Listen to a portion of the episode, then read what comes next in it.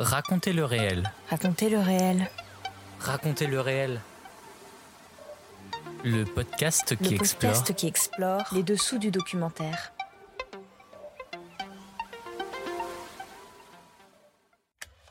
Bonjour, je suis Clément et je vous emmène découvrir les dessous de la création documentaire.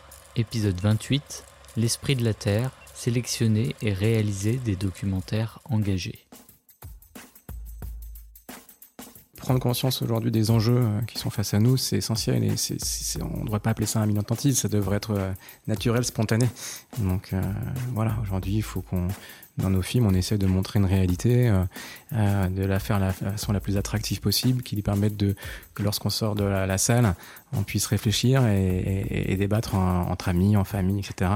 Et que ça, que ça nous serve au quotidien. Aujourd'hui, c'est un épisode spécial en partenariat avec le Festival Cinéma du Réel qui se tient à Paris du 24 mars au 2 avril 2023. Chaque année, le festival explore une partie de notre réalité contemporaine, de notre questionnement citoyen et de son activisme avec la sélection Front Populaire. Cette année, avec le sous-titre L'esprit de la Terre, c'est les thèmes de l'écologie, du vivant et de l'environnement qui sont mis à l'honneur dans cette sélection. Des thèmes que nous mettons au centre de notre épisode d'aujourd'hui, dans lequel nous abordons notamment la chasse à la baleine dans les îles Féroé avec le film A Taste of Whale de Vincent Kellner, mais également la pollution d'une somptueuse rivière en Colombie dans le film Rio Roro de Guillermo Quintero. Est-on nécessairement engagé lorsque l'on réalise un film qui aborde l'écologie et le vivant?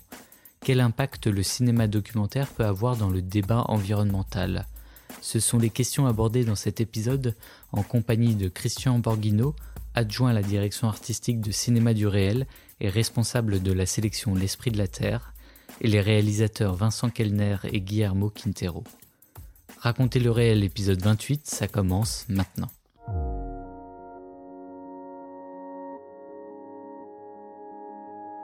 C'est quand même assez difficile de travailler avec le réel parce qu'il n'est pas très saisissable.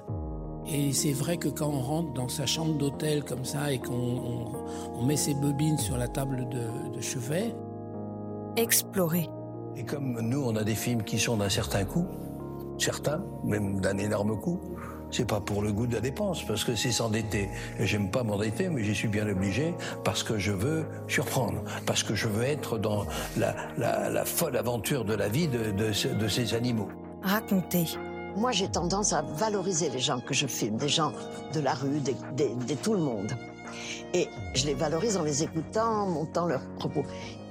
Les gens deviennent des héros, des héros de leur village, de leur endroit. On met les gens en valeur, on a envie que les gens qui vont au cinéma les rencontrent. Défendre. Moi, je voulais faire un film activiste. Donc, c'était un film qui était là pour, euh, pour amener de la connaissance, enfin, pour avoir un peu plus amené la- l'écologie au cœur des consciences. Transmettre. Ce qui m'intéresse davantage, si vous voulez, c'est la réaction des gens eux-mêmes. C'est la réaction des gens eux-mêmes. Pourquoi? Eh bien, c'est que euh, les cinéastes, les cinéastes qui viennent faire des films dans ces pays, ne se rendent pas compte qu'il peut exister un dialogue absolument extraordinaire entre les gens qu'ils étudient ou qu'ils filment et eux-mêmes. Et que ce dialogue vient justement de ce moyen miraculeux qu'est le film. Le documentaire se dévoile Dans raconter le réel. dans Raconter le réel.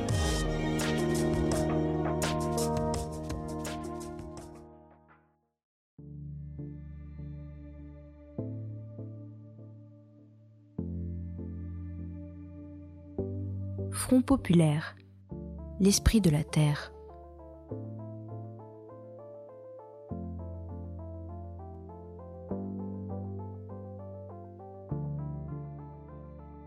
Bonjour euh, à tous les trois.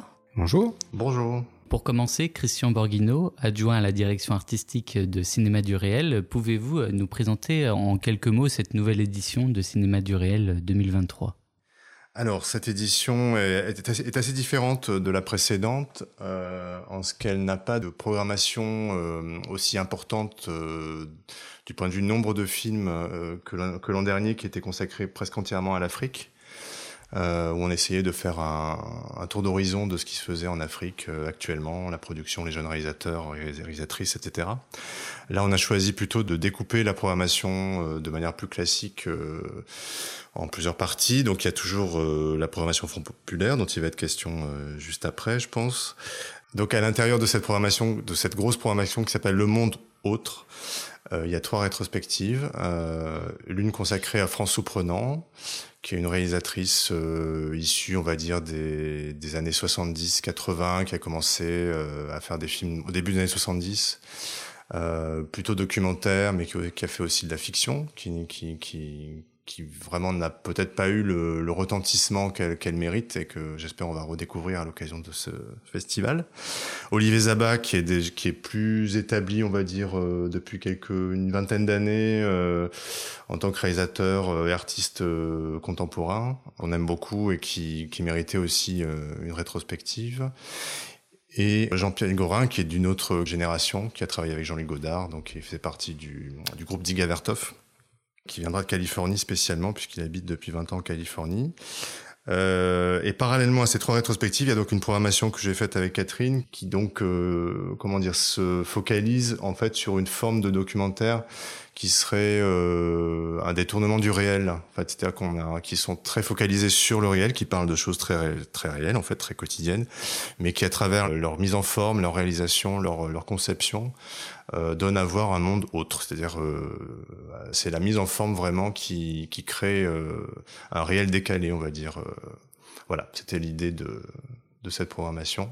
Pouvez-vous euh, présenter en quelques mots cette programmation Front Populaire, le but de cette programmation que vous faites tous les ans avec des thématiques donc différentes, cette année l'écologie?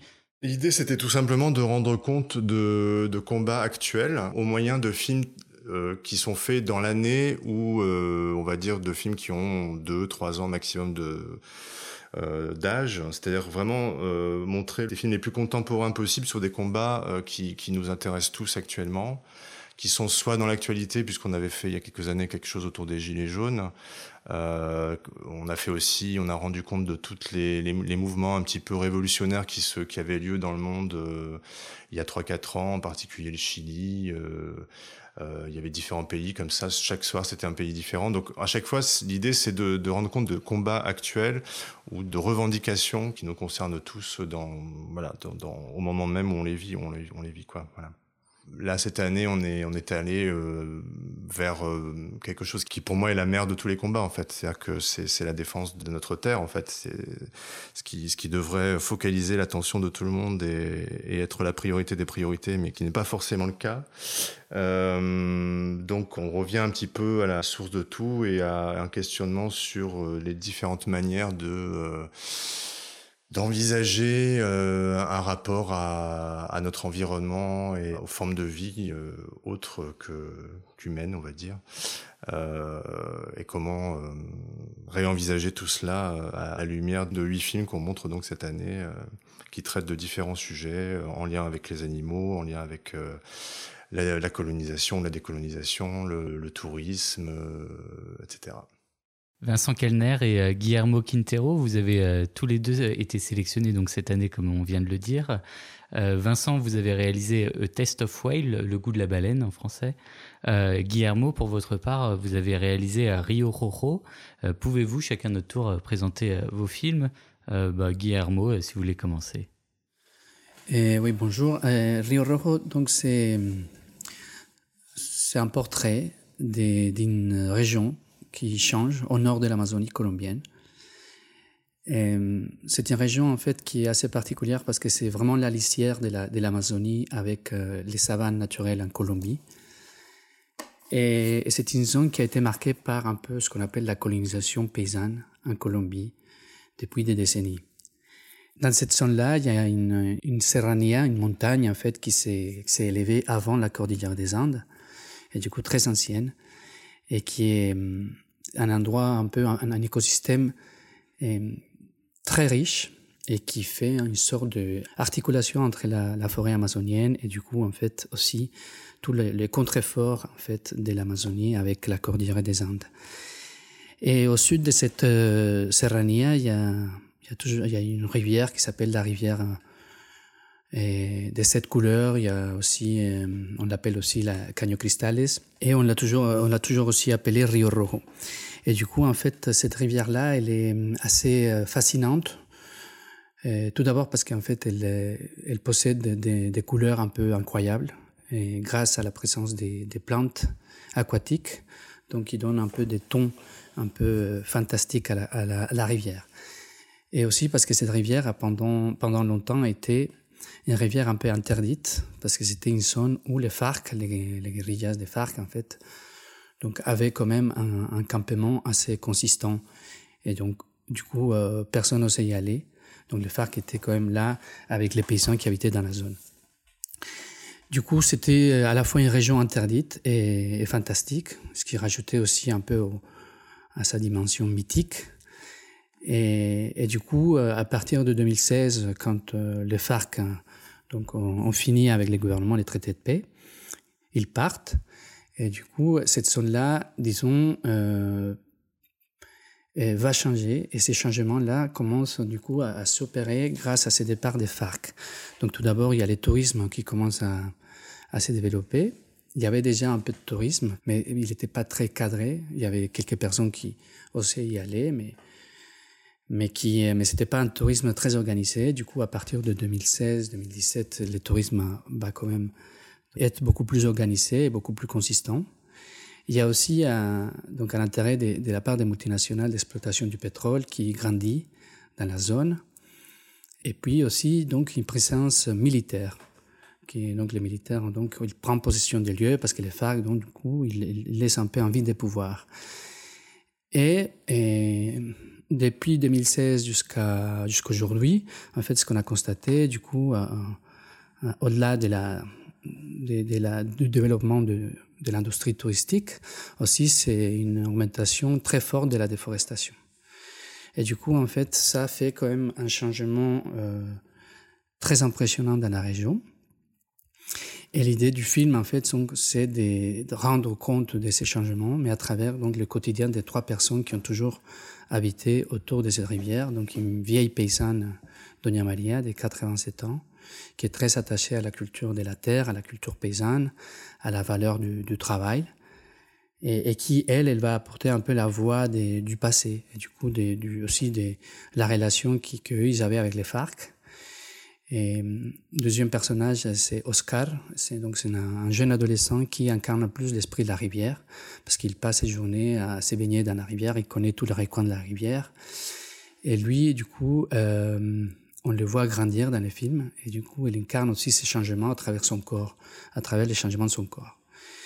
Et le, le troisième personnage principal, c'est Savino. C'est un autochtone qui qui est un peu déraciné et, qui, traîne un peu dans la région et qui raconte des mythes qui font écho à la situation actuelle, c'est-à-dire à ces changements-là. Donc à travers ces trois personnages, euh, on se rend compte un peu de qu'est-ce qui, les enjeux en fait des changements de la de la région. Et voilà, c'est un peu le, le, résumé des Rio. Combien de temps euh, êtes-vous euh, resté donc au total à tourner notamment? Euh, et euh, combien de temps avez-vous pu constater donc vous-même euh, peut-être l'évolution de la rivière, même si c'est dans le film ce sont les personnes qui y vivent, dont vous venez de, parler, qui racontent donc la, transformation? Bah, la première fois, comme je vous ai dit, là, je suis allé en 2016. Et... Mais ces images-là, par exemple, on ne les voit pas dans les films. La deuxième fois, je suis allé en 2017, euh, vers, c'était vers août 2017. Et après, je, suis allé régulièrement tous les ans et j'ai tourné pendant deux ou trois semaines jusqu'à 2021. Donc 2021, c'est là euh, le, moment du dernier tournage. Et du coup, depuis 2016 jusqu'à 2021, j'ai quand même donc assisté à, ces changements-là.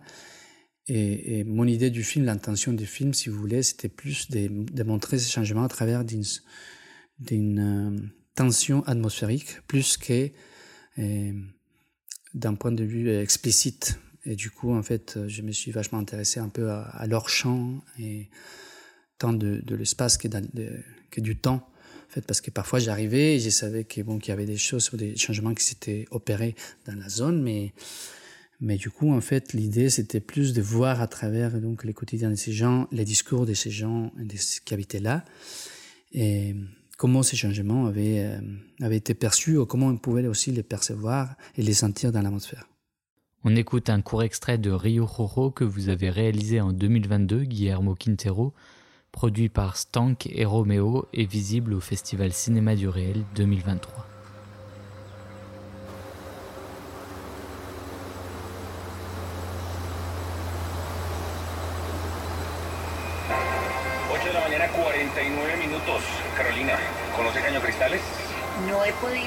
Y lo abrieron. De lo que se está perdiendo. Para los colombianos, para el mundo en general, la apertura de las, maravillas naturales que más reconocen en el mundo. Es un espectáculo natural que de verdad vale la pena visitar. Vamos a estar muy atentos de cómo se desarrolla el, el turismo. Este es uno de los lugares más bellos que tiene nuestro país. Nosotros los campesinos que estamos en la región estamos muy asustados porque tenemos un riesgo grandísimo de multinacionales extractoras de hidrocarburos, eh, una amenaza grandísima de monocultivos de palma, eh, la otra amenaza grandísima la deforestación para el tema de ganadería.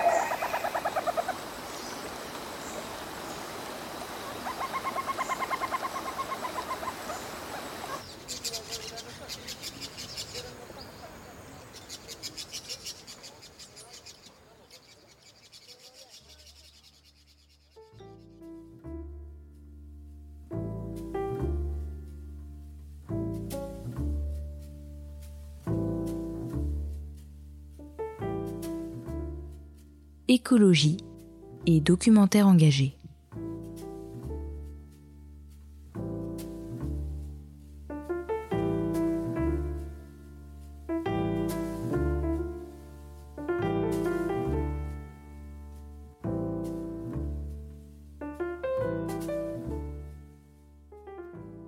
Vincent Kellner, est-ce que vous pouvez euh, à votre tour euh, présenter votre film aussi, donc euh, Le goût de la baleine, A Taste of Whale euh, bah oui, il s'agit d'un documentaire sur la chasse à la baleine pilote aux îles Fairway. Euh, les îles Fairway, ce sont des îles euh, dans l'Atlantique Nord euh, qui se trouvent entre l'Écosse et l'Islande. ce sont 50 000 habitants sur un archipel qui compte à peu près 17 îles. Ces, îles appartiennent, enfin font partie du royaume du Danemark. Et chaque année, bah, enfin chaque année, oui, à tout moment, euh, les, les, Phéringiens, euh, euh, lorsqu'ils croisent, ils voient des cétacés passer dans, dans, leurs îles, vont les chasser, vont les rabattre dans leurs fjords et vont les tuer sur la plage avec à la main, avec des lances. Euh, voilà, et on connaît des, ces images euh, assez sanglantes euh, de mer complètement rouge, parce que c'est peut-être une des, rares endroits au monde où on voit la mer se transformer en rouge. ce sont là des parfois des jusqu'à des centaines, voire des milliers de, de dauphins, hein, principalement l'espèce de dauphins qui sont tués pour la viande, tout simplement. Et l'idée du film, en fait, c'était de, montrer cette euh, tradition, d'expliquer un petit peu ce qu'il en était, puisqu'on n'a pas beaucoup d'informations, à part ces images un peu spectaculaires et sanglantes, et d'aller un petit peu plus loin et de questionner notre rapport aux, aux animaux et à la nourriture. Euh, puisque un des arguments principaux des, des c'est de dire, bah, nous, on fait ce qu'on fait euh, dans nos îles, dans, dans nos baies, ce n'est qu'un abattoir à ciel ouvert, et on ne fait rien de plus ni de moins euh, que ce, qui se passe dans les abattoirs du monde entier. Euh, voilà, donc je me, pour être franc, je, je, suis parti aux îles Fairway donc en, en 2014. Euh, j'ai suivi euh, les activistes de Sea Shepherd qui sont connus pour se battre contre les baleiniers euh, du monde entier, principalement les Japonais. Euh, et il y avait une vieille tradition aussi pour ces activistes d'aller dans ces îles euh, pour essayer d'empêcher les, les euh, de tuer ces, baleines pilotes, donc ces globicéphales.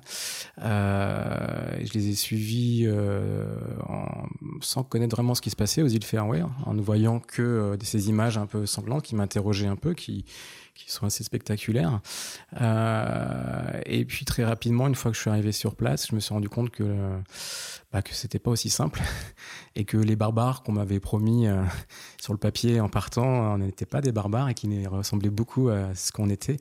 Euh, et euh, voilà, et donc je me suis retrouvé euh, entre les activistes d'un côté et puis des, des et des baleiniers qui m'accueillaient assez facilement. Partir du moment où je leur expliquais que j'étais documentariste, que j'étais pas quelqu'un de, de Sea Shepherd. Et voilà, et je, je, pensais faire un, plutôt d'abord un film assez court, hein, pour vous dire un reportage classique pour les émissions classiques de, télévision. Et puis, euh, bah, je me suis rendu compte que ce qu'il y avait sur place était une matière assez, assez forte, assez riche, assez inattendue aussi, et que, et que la réflexion euh, sur cette chasse a mérité beaucoup plus. Et, euh, et je me suis questionné, euh, j'ai mis beaucoup de temps avant de, me questionner sur qu'est-ce qui était le plus important, qu'est-ce qui était le nœud central de, cette tradition et, de, son évolution aujourd'hui. Et, je suis parti sur notre rapport aux animaux donc, et à la viande le fait que bah voilà ces gens-là vont dans de l'eau froide avec une lance tuer des animaux que le monde entier veut voir c'est un peu les superstars des des, animaux et qui les ont aucun souci à, à, les tuer alors que nous la plupart des gens rêvent de les voir vivants et même de nager avec eux et, et que ces gens bah, vont dans l'eau pour et, savent tuer un animal de leurs propres mains alors que moi-même je serais incapable et que beaucoup de gens seraient incapables de le faire. Et c'est peut-être cette réflexion aussi euh, sur plusieurs années. Donc moi, ça a été euh, de 2014 à 2000, euh, en tout cas le tournage jusqu'à 2018, donc sur quatre ans, euh, sur plusieurs séjours, trois mois au total.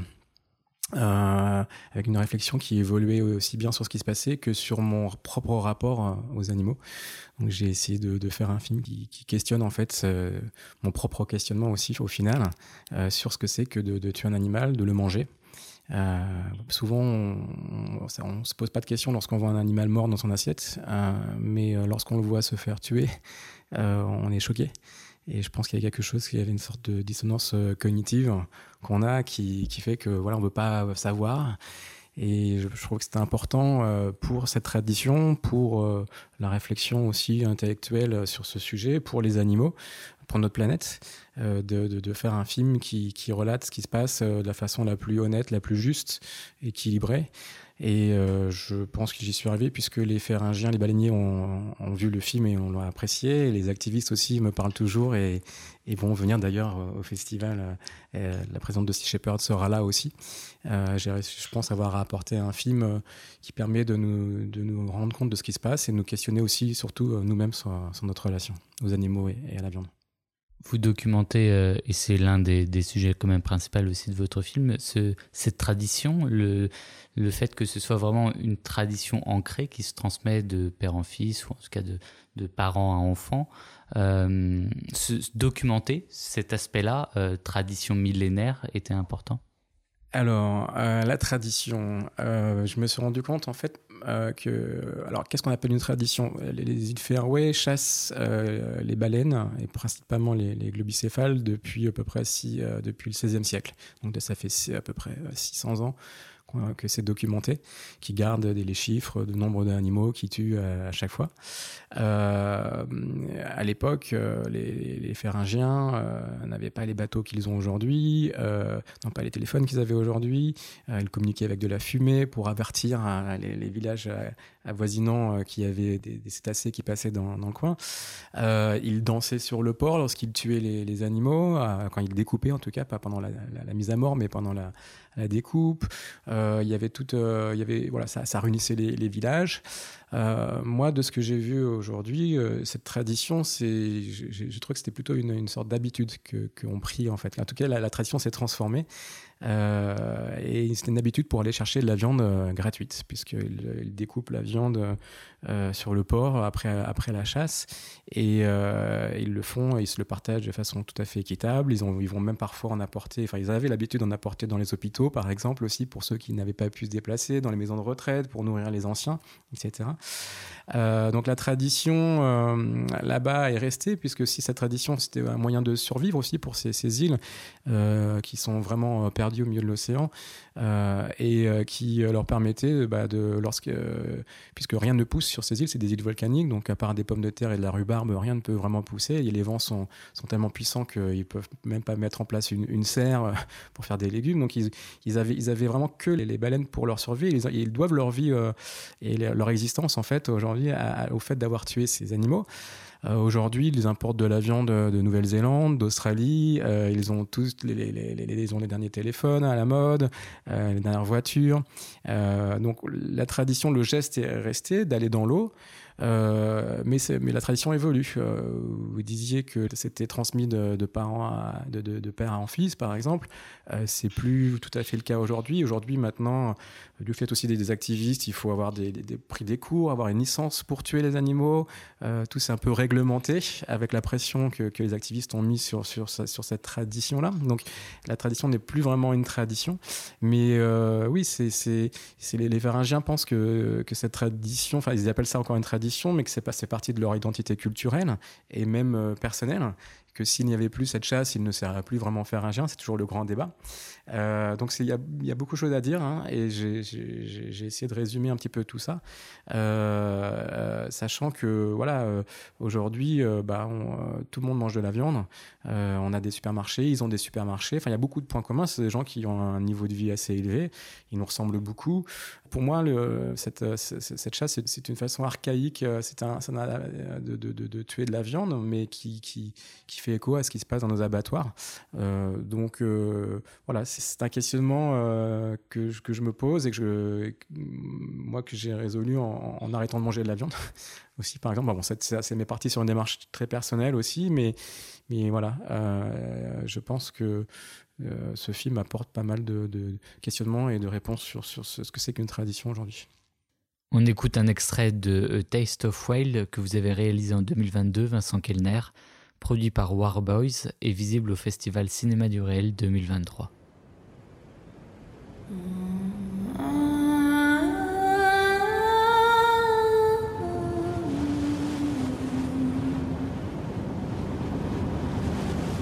est prêt à risquer nos vies pour une baleine. Ça, c'est effectivement quelque chose qu'on signe quand on embarque sur des, sur des missions de Sea Shepherd.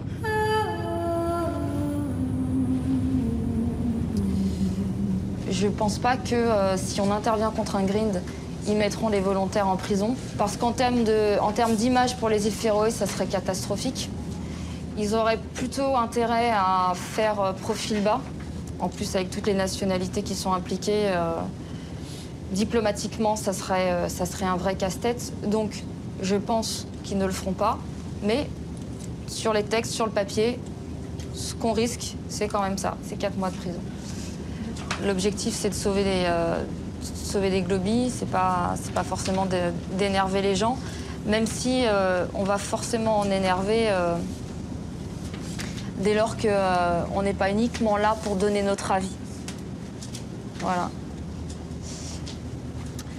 En tant que végétarienne, j'ai parfois exactement le même débat avec des gens en France qui mangent de la viande que celui qu'on a ici avec les Féringiens. Même si euh, il y a des différences dans le fait de manger du poulet euh, d'élevage et, des, euh, et des animaux sauvages comme les globies, il y, a des différences, mais il y a aussi beaucoup de similitudes. Le fait que euh, les bateaux soient végétaliens, pour eux, c'est important. Ils entendent et ils comprennent mieux le discours quand euh, on leur explique que euh, bah non, de toute façon, nous, à bord des bateaux, euh, on mange de toute façon pas d'animaux.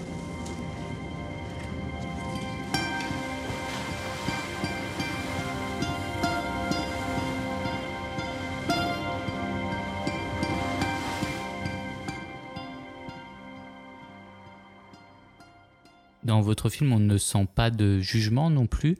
Il y a cette dualité euh, pour, contre, avec Sea Shepherd d'un côté, les Féréingiens de, l'autre.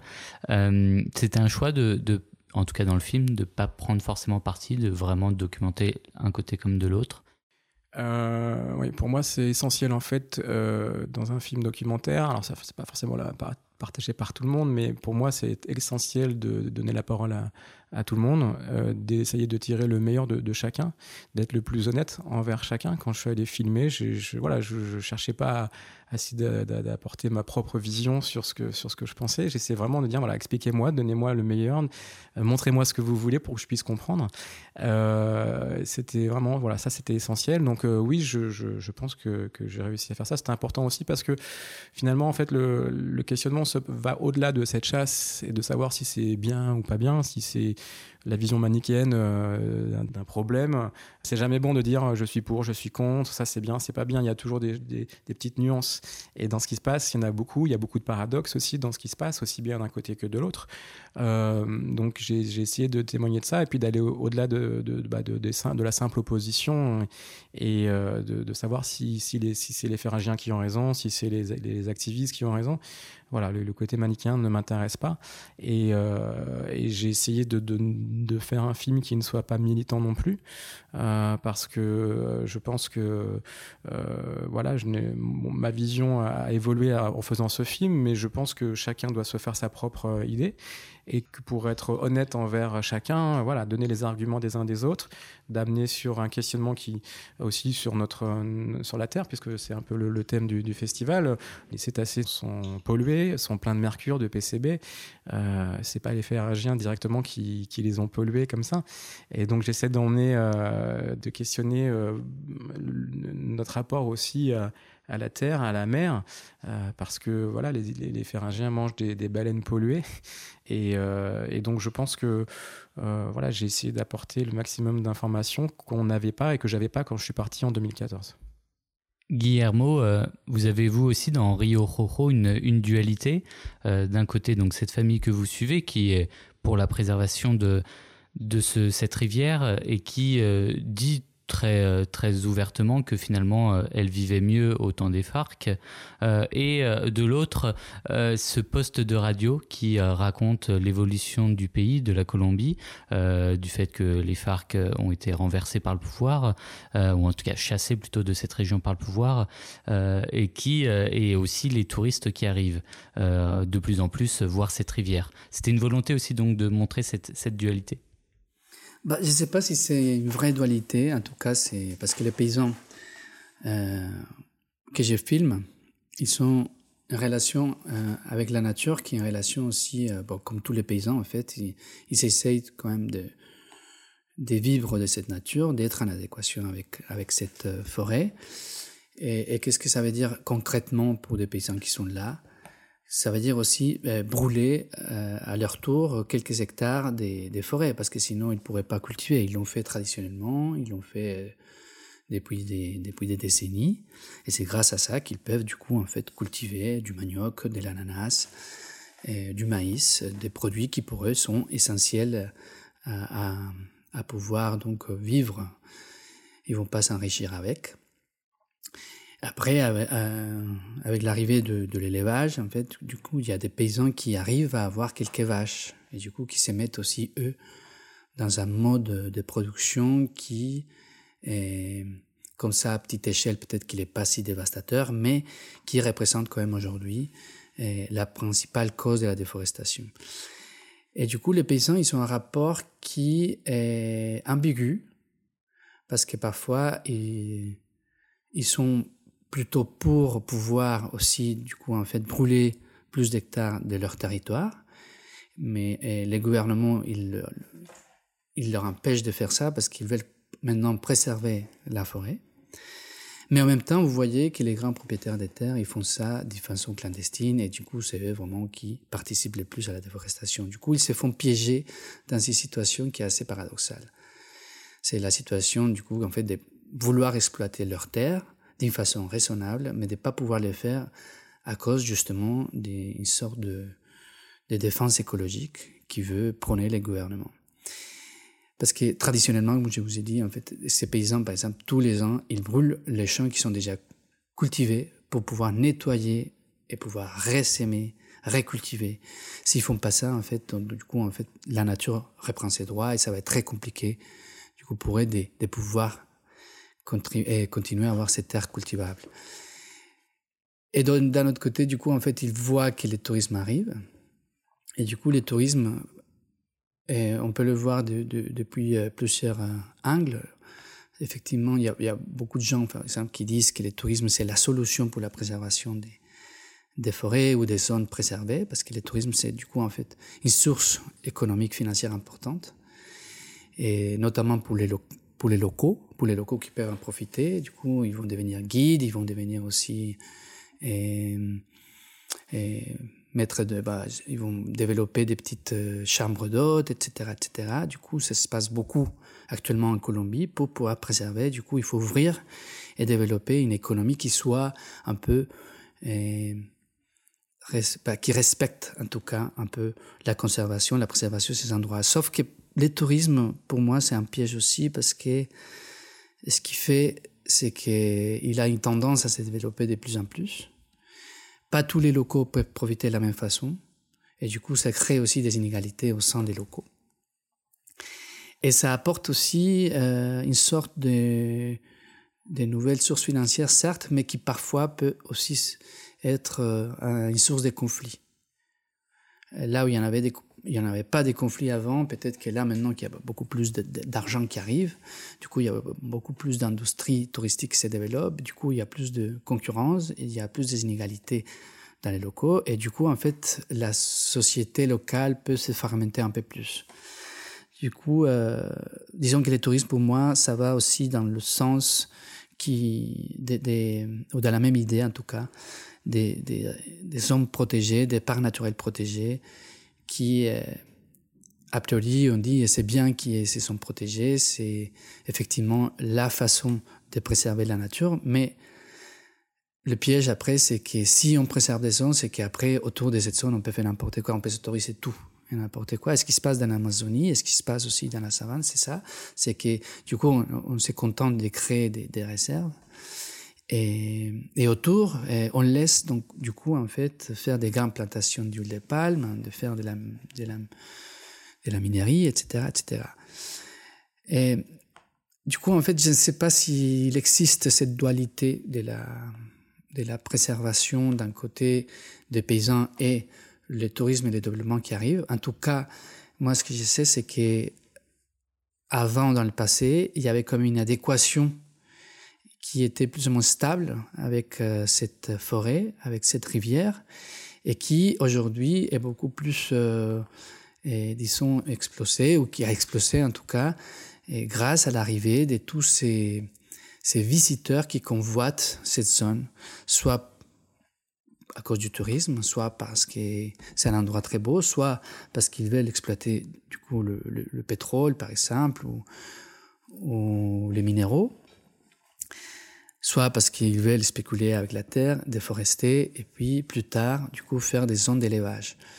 Et, les paysans, disons, même entre eux, dans le groupe de paysans, on ne peut pas non plus les placer tous dans la même, dans la même zone. Il y a des paysans qui se développent, il y a des paysans qui deviennent aussi grands propriétaires des terres, des cultivateurs, et qui participent, donc qui vont participer plus à une sorte de, on, pourrait le dire comme ça, une sorte de profanation de cette forêt et qui n'est pas en adéquation avec de toute façon avec une façon de vivre et plus euh, plus stable, plus écologique si l'on veut. Et du coup, euh, oui, parfois je pense qu'il y a une dualité, parfois il y a une ambiguïté dans cette dualité aussi. Alors, deux questions. Est-ce que vous considérez avoir fait déjà un film militant avec Rio Roro ou pas du tout? Et la deuxième question, c'est vous personnellement, est-ce que vous considérez vous comme une personne militante ou pas du tout? Ben Moi, comme ça, je dirais que Rio Roro n'est pas un film militant. N'est pas un film qui filme une lutte active, n'est pas un film qui lutte, euh, qui filme, euh, qui documente une sorte d'organisation populaire et qui va à la rencontre des, initiatives économiques ou financières ou d'exploitation. Mais disons que dans les quotidiens et dans la façon dont on filme ces personnages, il y a quand même quelque chose de très militant ou de très, en tout cas, euh, sympathisant ou empathisant, je ne sais pas comment, comment, je pourrais le dire, de cette façon de vivre de ces gens qui ont toujours vécu là-bas.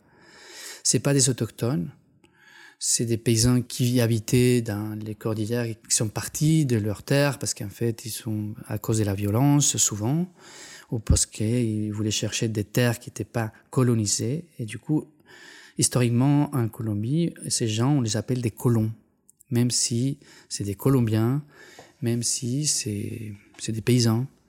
Du coup, c'est les colons de la de l'Amazonie. Et il y a eu plusieurs vagues de colonisation de cette euh, zone. Et, du coup, euh, et même, disons, dans la façon de vivre et de s'adapter à cet endroit, certains d'entre eux, en tout cas, font une forme de militantisme, une forme de résistance, une résistance adaptative. Et moi, je, je me contente de filmer ça, et je me contente de rencontres de ça à travers un peu encore une fois, d'un registre un peu euh, atmosphérique, d'un registre un peu du quotidien. Et du coup, je pense pas que je sois un militant euh, dans, dans, dans l'essence du terme qu'on bah, entend le plus ou le ou qu'on utilise le plus souvent ici en France, par exemple. Vincent, est-ce que vous souhaitez euh, ajouter quelque chose? Moi, je dirais pas militant, je dirais engagé. Euh, je pense qu'aujourd'hui, euh, quand on voit l'état de notre planète, je pense qu'on ne peut plus fermer les yeux et que nos deux films racontent les petites histoires d'une plus grande histoire. et que, que l'on, par exemple, sur mon film, veuille regarder ce que c'est que, que représente de tuer un animal. Aujourd'hui, on est complètement déconnecté de la, de la réalité, de, la, voilà, de, de, comment les animaux vivent, de la nature, on va dire plus globalement. Que ça soit dans un, dans un petit village aussi qui évoque l'évolution du, du bah de, des mentalités euh, suite à l'arrivée du tourisme, de l'argent, euh, et puis de, bah, je pense qu'aujourd'hui il faut, voilà, c'est des films qui, moi je pense, on, on, peut toucher un public en étant le plus honnête et le plus, euh, enfin en ayant une sorte de ouais, d'honnêteté à, dire les choses, à ne pas cacher euh, euh, certaines informations, d'être le, plus honnête envers ce qui se passe.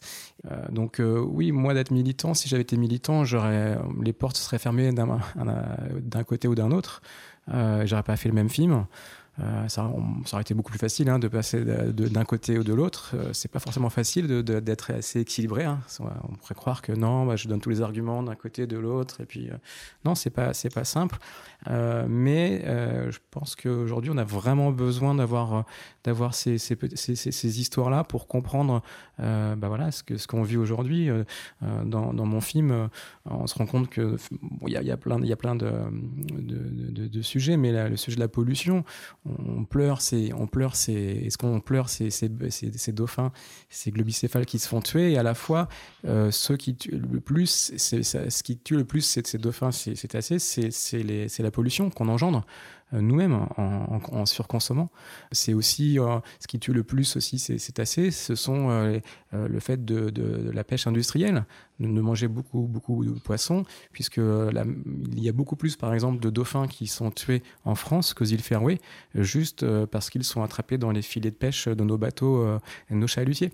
Euh, donc il y a beaucoup de, questions qui se posent et donc nous, en tant que documentariste, je trouve que c'est important euh, de, voilà d'apporter euh, une réflexion qui, qui nous renvoie à, à ce qu'on veut pas vraiment voir et euh, donc euh, voilà je ouais engagé et, on apporte notre petite pierre à l'édifice d'une réflexion qui est, nécessaire et qui est urgente aujourd'hui Christian euh, ce côté des réalisateurs de vouloir faire des films qui se veulent quand même neutres.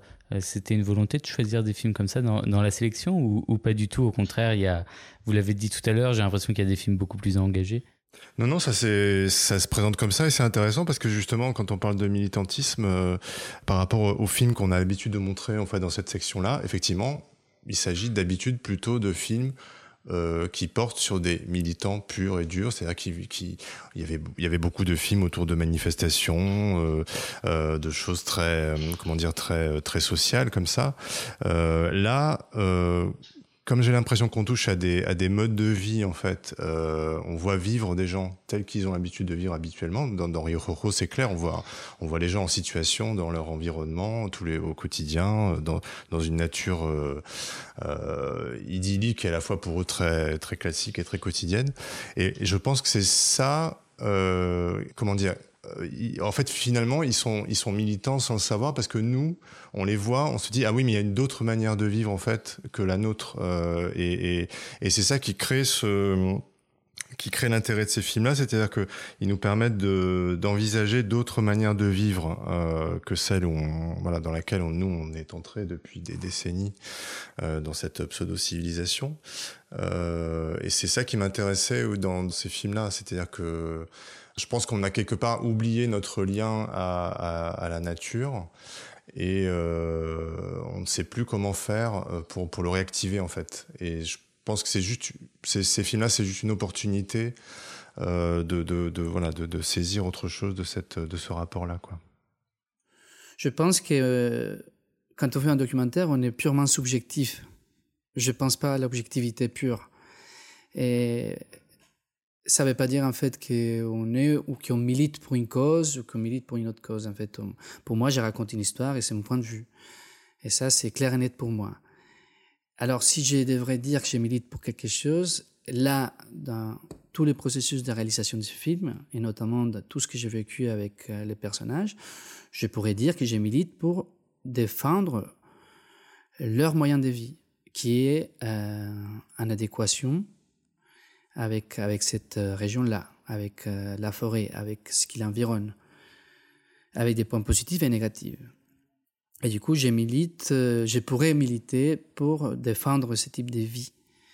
Alors, je disais que j'étais pas militant parce que pour moi, en tout cas, le mot militant implique une action active, sociale, et du coup faire partie de quelque chose, d'une organisation ou d'une institution, en tout cas, qui va défendre auprès d'autres d'autres organismes ou d'autres sphères de la société les causes de, quelque chose. Et moi, je ne fais pas ça, en fait. J'ai fait juste des, films. Et du coup, c'est pour ça que je n'ose pas me dire que, je suis militant. Mais ça m'empêche pas d'avoir un point subjectif et de, et, de, et de me mettre des côtés d'un ou de l'autre et d'avoir aussi un point de vue politique qui va être plus en accord avec l'un ou l'autre. Et en l'occurrence, dans, dans, mon film, ça va être plus du côté des, des paysans, qui parfois, c'est voilà, sont piégés entre, entre les, gouvernements, les grands propriétaires des terres, et parfois aussi, euh, pourquoi pas, les écologistes euh, radicaux qui n'ont euh, pas compris en fait que euh, l'écologie, c'est plutôt l'adéquation de l'homme à la nature et aussi un dialogue, et dans les dialogues, il y a un échange. Voilà prendre conscience aujourd'hui des enjeux euh, qui sont face à nous, c'est essentiel. Et on ne devrait pas appeler ça un militantisme, ça devrait être euh, naturel, spontané. Donc euh, voilà, aujourd'hui, il faut qu'on, dans nos films, on essaie de montrer une réalité, de la faire de la façon la plus attractive possible, qui lui permette de, que lorsqu'on sort de la, salle, on puisse réfléchir et, débattre en, entre amis, en famille, etc. Et que ça, que ça nous serve au quotidien. Nous allons conclure par trois questions, si ça vous convient. Euh, la première, euh, quels sont vos prochains projets, chacun votre tour Guillermo, commencez. Alors, à ce moment, je développe un projet, qui est un projet documentaire aussi, qui se passe dans la même région. En fait, quand je filmais les, les personnages de Rio Rojo, souvent j'entendais d'autres paysans ou les, ou les personnages que j'ai filmés parler d'un dernier Indien un dernier autochtone. On l'appelait l'ultimo indio. Et du coup, euh, il parlait d'un personnage qui habitait dans la région et qui était du coup le dernier représentant d'une ethnie. Et du coup, le dernier à porter euh, la culture de cette ethnie et le dernier à parler cette langue. Mais il était parti et on ne savait pas trop où. Dans tous les cas, les paysans de la région ne savaient pas trop. Ils disaient tous qu'il avait pris son petit bac et, qu'il était du coup pris les bacs euh, et descendu le, le, fleuve. Et du coup, mon film porte sur, euh, sur cet homme-là. C'est un film, un film quête. Et du coup, l'idée, c'est de partir à la recherche de, de, cet homme et au fur et à mesure qu'on qu le cherche, de construire un portrait de ce dernier homme. Vincent? Alors, mes deux prochains projets, le, alors, le premier projet qui, touche au film que The Taste of Well, c'est euh, de retourner aux îles Féroé euh, dans les prochains mois euh, pour montrer le film dans les écoles des îles Féroé et, et, questionner la, jeunesse féringienne sur, les thèmes qui sont abordés dans le film. parce que les Féringiens ont du mal à, parler bah, de cette tradition et que j'ai été invité aux îles Féroé l'été dernier pour montrer le film et que je, le film a trouvé sa place là-bas dans, la réflexion et le débat. Et je pense que dans ma démarche euh, aussi à la fois professionnelle et personnelle, c'est bien de, continuer et d'essayer de, d'aller les aider aussi. Puis c'est ce qu'on m'a demandé aussi. Hein, c'est les professeurs qui m'ont demandé de venir dans les écoles pour les, aider. Donc je vais essayer de, répondre à, cette demande et qui, m'intéresse beaucoup. Et puis, dans le, je reste un peu bah, dans le même ordre, mais euh, puisque j'ai touché un petit peu euh, euh, le thème des, cétacés, je suis en contact avec le, la seule entreprise qui, chasse la baleine en Islande aussi. Il y a encore de la, bon, ça c'est des grosses baleines, hein, c'est pas des, dauphins. Et j'essaye de, je vais essayer de monter à bord d'un bateau, essayer de convaincre aussi l'entreprise et le, dirigeant euh, qui était un, vieux loup de mer et qui a vu beaucoup de télé depuis des, années et des, caméras passées. Et j'aimerais essayer d'apporter aussi mon regard sur ce qui se passe, euh, puisque c'est peut-être la dernière saison de chasse pour, en Islande sur, euh, sur la chasse. donc, c'est des, grosses baleines, hein, pour simplifier. Donc, ça, voilà, j'essaie d'y entrer, mais c'est difficile. donc, voilà, on, on verra ça dans quelques mois. Christian, prochain de projet de cinéma du réel une table ronde déjà aussi à la fin de, de l'édition de cette année euh, qui va parler d'environnement, d'écologie, euh, oui. avec les, les, différents réalisateurs sélectionnés. Bah, le projet déjà c'est euh, aller au bout du festival. le plus, le plus c'est-à-dire qu'on on travaille pendant des mois sur une programmation, donc ça c'est la première partie du projet.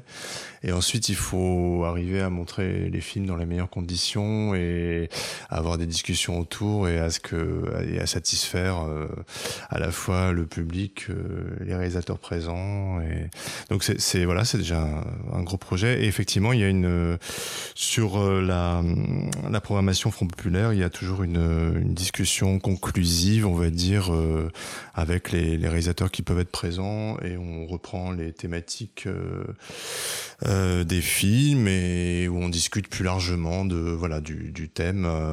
là cette année, on, on, aura donc Vincent, je crois qu'il pourra être là avec nous. Guillermo, je crois qu'il sera là aussi. Oui, c'est ça. il y aura Dominique Marchais avec nous, qui est un, qui est un réalisateur aussi documentaire euh, qui a beaucoup tourné autour du, du thème de l'agriculture et de la terre. Et la discussion sera animée par Raphaël Nioyer qui travaille euh, au cahier du cinéma et à la revue Débordement. Euh, voilà, donc on essaiera de d'avoir une vue d'ensemble comme ça sur euh, les thèmes traités cette année autour de, de l'écologie, effectivement. Question suivante, comment définiriez-vous en une phrase, allez deux maximum, le mot documentaire? Guillermo? Bah, Jouer subjectivement la réelle. Vincent Documentaire, documenté. Euh, J'ai jamais trop réfléchi là-dessus. Euh, je dirais euh, apporter un regard honnête sur, sur la vie. Christian moi, je, je, moi, je viens, je viens plutôt de la fiction en fait. Euh, je, je, je sais pas comment j'ai abouti dans, le, dans un festival de documentaire. Et donc je fais, en fait, si vous voulez, pour moi, c'est tout ça, c'est du, c'est avant tout du cinéma. Donc je, je, je, je m'intéresse aussi bien à, pour moi, c'est avant tout raconter une histoire et, et faire vivre des personnages, et qu'ils soient de fiction ou de documentaire. J'ai l'impression que à l'arrivée, pour moi en tout cas, c'est c'est pas tellement le le fait que ce soit des vrais personnages qui comptent, c'est c'est plutôt ce que ça nous que ça procure en fait quand on regarde le film. Donc voilà, je je je, je pourrais pas dire que je fais plus la différence entre les deux, mais y a, y a, voilà, pour moi c'est en tout cas c'est le c'est le résultat qui compte et peu importe que ce soit des du vrai ou du faux. Euh, je, je sais pas où est le vrai ou est le faux d'ailleurs par moment, mais Dernière question, euh, s'il ne fallait en choisir qu'un seul, quel film documentaire vous a le plus marqué? Bah Pour moi, c'est une question sans réponse, où, la réponse n'est pas univoque. Mais du coup, euh, Je pense qu'il y a des films qui, marquent à un moment donné ou à un autre de la vie, ou qui, voilà, qui, ou en tout cas qui sont plus présents dans le, dans la tête, dans l'esprit à un moment donné de la vie. Et c'est toujours des, questions qui sont un peu, qui ouvrent la porte à, un océan. Et du coup, euh, j'ai du mal à, en prendre juste un comme ça. Et, et, de, vous dire à vous tous, c'est les documentaires qui m'a plus marqué. Pour l'instant, celui qui m'a plus marqué, c'est le seul que j'ai fait, parce que c'est le seul qui, c'est le documentaire qui m'a, c'était mon école. Mais pas parce qu'il est le plus marquant en tant que au cinéma documentaire. Non, moi non plus, je serais incapable de dire ce que j'ai préféré. Après, si ça peut faire aider un peu le débat, j'en ai vu un il y a pas longtemps dans un autre festival qui s'appelle All That Breeze, qui a été, euh, qui a gagné à, Cannes. Euh, voilà, et qui était un film aussi qui, traite euh, d'écologie, de deux personnes qui soignent des, des, des petits vautours, je crois, de, et en Inde, et qui, qui ont une sorte de petite clinique et qui soignent les animaux qui vont manger les, restes, nos restes, aussi bien les poubelles que, les corps, et qui en prennent soin. Et la façon dont c'est fait est juste aussi euh, à la fois esthétique, à la fois euh, profondément humain. Et euh, voilà, il y a beaucoup de films, mais celui-ci en ce moment tourne dans les festivals avec, avec mon film et j'adore prendre des claques donc quand je regarde un, film documentaire euh, et ils sont tous différents et, euh, et je les trouve tous beaux de toute façon parce qu'ils racontent quelque chose mais celui-ci m'a voilà m'a marqué dernièrement. Euh, je, je, je, je, peut-être mettre en avant euh, euh, deux films. Enfin, moi, j'aime bien les expériences un peu extrêmes. Et, et là, il y a un film qu'on va montrer cette année euh, qui, qui, a une durée totale de 10h30. Euh, ça peut faire peur, mais euh, c'est c'est ça qui est intéressant aussi euh, euh, dans le documentaire justement puisqu'on parle de documentaire. C'est euh, il y a une histoire, il y a une ce qui peut exister dans la fiction aussi, hein, puisqu'on est on est très branché série en ce moment. Enfin beaucoup de gens sont branchés série. Là, c'est presque une série documentaire, mais qui serait sur en, trois épisodes de, trois ou quatre heures. Et euh, voilà, c'est juste l'idée de. Je trouve que c'est très fort parce que ça prend le temps de vivre avec des personnages qu'on a l'impression de connaître. Euh, depuis dix ans quand on sort du film quoi c'est voilà c'est donc j'ai pas cité le film c'est le voyage au lac euh, d'Emmanuel Desmaurice. C'est un film en trois parties, donc on va qu'on va montrer en compétition là. Euh, voilà. Moi, je je suis pas convaincu partout euh, dans le film. Euh, on peut parfois, je pense que ça va pas plaire ce que je vais dire, mais on peut sortir de temps en temps manger un sandwich et revenir. Mais ne serait-ce que l'expérience que ça procure, je pense que c'est assez inédit en fait, et on n'a pas tous les jours le l'opportunité de vivre ça. Donc rien que pour ça, c'est voilà, c'est intéressant.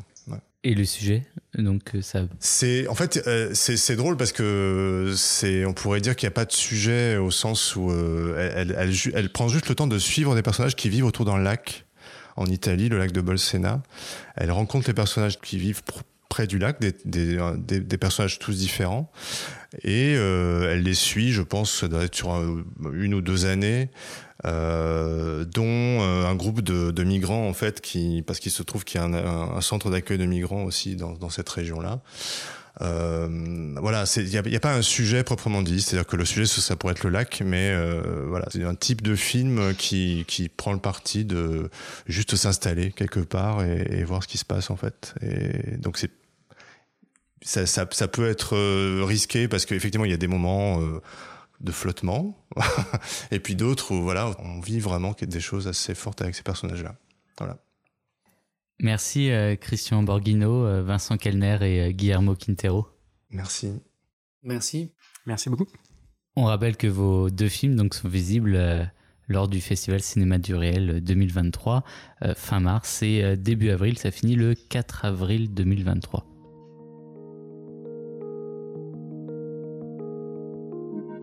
C'était Raconter le réel, le podcast qui explore les dessous de la fabrication documentaire. Si vous avez aimé ce podcast, vous pouvez laisser un commentaire et un cœur rouge sur votre application d'écoute favorite. Et n'hésitez pas à nous suivre sur les réseaux sociaux pour avoir des infos supplémentaires et des recommandations. Idée originale et réalisation par moi-même, Clément Touron. Montage Julia Ponte. Illustration et visuel de Justine Lofredo. Je vous dis à très bientôt pour un nouvel épisode.